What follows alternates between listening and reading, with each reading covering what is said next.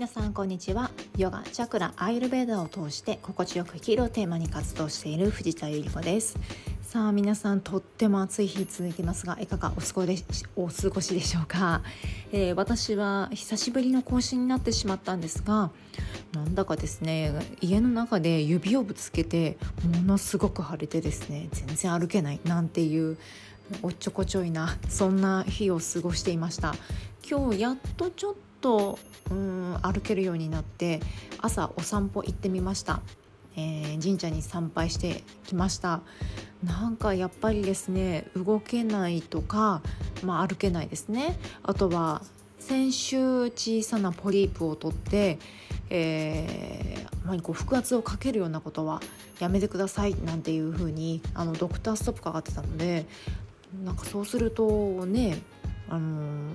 ヨガとかもするのはちょっとなーっていう風になりますので動かないってなると思考も動かなくなるんだなっていう風にあ本当に体とあと思考心って連動してるんだなってそんなことを思った、えー、ここ最近です。で気持ちもですねすごくダウンしてしまって、まあ、歩けないっていうとこもそうなんですがなんだかやる気が出なくなってしまったんですよね。うん、ポッドキャストをやりたかったんですけれどもなんかこうよし新しいことチャレンジしようっていう気持ちにならなくて、まあ、体が動かない思うように動かないっていうのもあると思うんですけど、うん、ちょっと今日は朝お散歩もできてなんか気分がすっきりしたのでこれから少しずつこう動けるようになってくるかな、え気持ちも前向きになってくるかななんていうふうに思ってます。えー、さてですね今日6月29日水曜日11時52分お昼時ですね、えー、蟹座で新月を迎えました、えー、蟹座は共感や集団行動といったあのテーマがテーマを持った星座になります、えー、こう誰かと分かり合ったり心を一つにしたりだとか、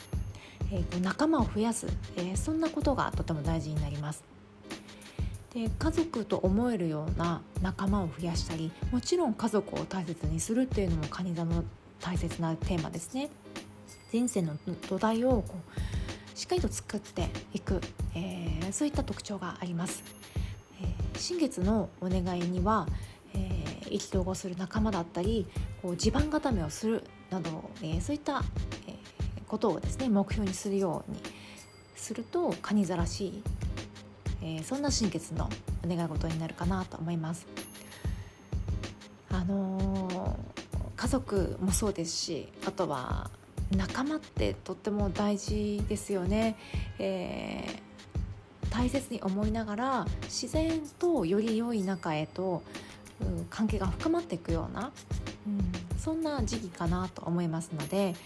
えー、ぜひですねそういったあのまあ、家族関係だったり仲間と一緒に過ごす時間を増やしたりだとか関係性をより強い絆にしていくようにしていきいければなと思います。まだ私新月の目標だったり、えー、考えてないんですけれどもこれから考えていこうかなと思ってます、えー、さてですねあのー、蟹座の新月なんですけれども、まあ、人間関係と、まあ、関係性を深めるなんていうふうに先ほどお話しましたがそれとちょっと矛盾しているようなんですが本題は自分と他人との境界線を考えるということについてお話ししていきたいなと思います。次のチャプターから本題に入っていきましょう。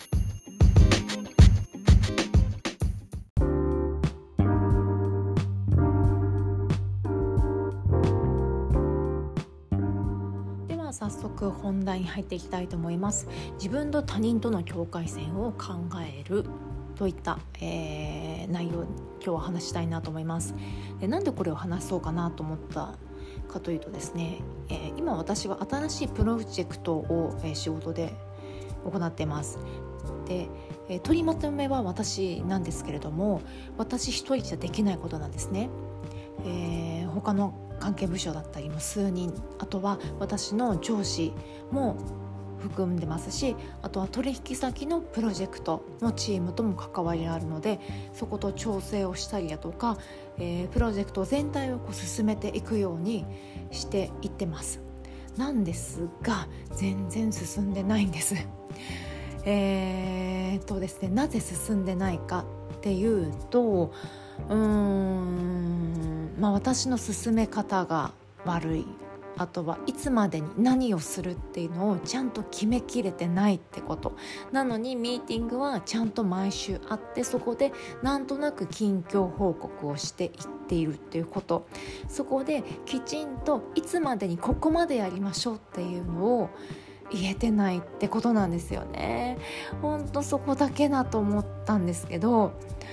うーんとそこに到達するまでにあなんでこの人たちこんな毎回同じことぐだぐだ言ってるんだろうもっと早くこうステップ進めるためにこうしようってここ決めちゃおうよっていうふうに思ってるんですけどなんですけどそれぞれのペースがあるんですよね。まあ、もちろん置かれてる状況も違いますし私は在宅勤務で集中してそのプロジェクトに取り組むことができますもちろん他のこともやってるんですけどガッとここで集中するってことできるんですが他の人たちはそういうわけにもいかない人たちもいるのでその状況をきちんと理解して受け止めながらできる範囲で、えー、仕事を振っていくってことをしていかなきゃいけないんですよね。うんあの相手の状況置かれてる状況をしっかりと考慮してなんでできないの？ではなくて私はここまでやる。あなたはここをここまでいつまでやってくださいね？っていうこの境界線ってすごく大事だと思ったんですよね。あの自分がこうやりたいからっていうエゴを押し付けるとやはり相手はうんどんどん遠ざかってしまっています。なので相手の状況をきちんと受け止めてそして、えー、より良い方向に進むために自分ができることそして相手にお願いするっていうこと。私これとっても苦手なんですが、えー、相手を頼るっていうこと。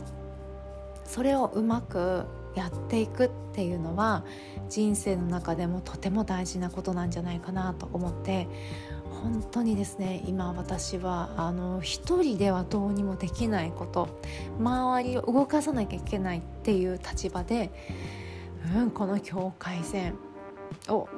すごくこう意識しながらやらなきゃなっていうところです。でチャクラの観点から言うと自分と他人との境界線というのは第7チャクラですが必要になります。第7チャクラがきちんと使えるようになると自分と他人との境界線っていうのが引けるようになります、えー、第7チャクラって1から、7まである中で一番上になりますので結構こう難しいようなあのテーマなんですよね。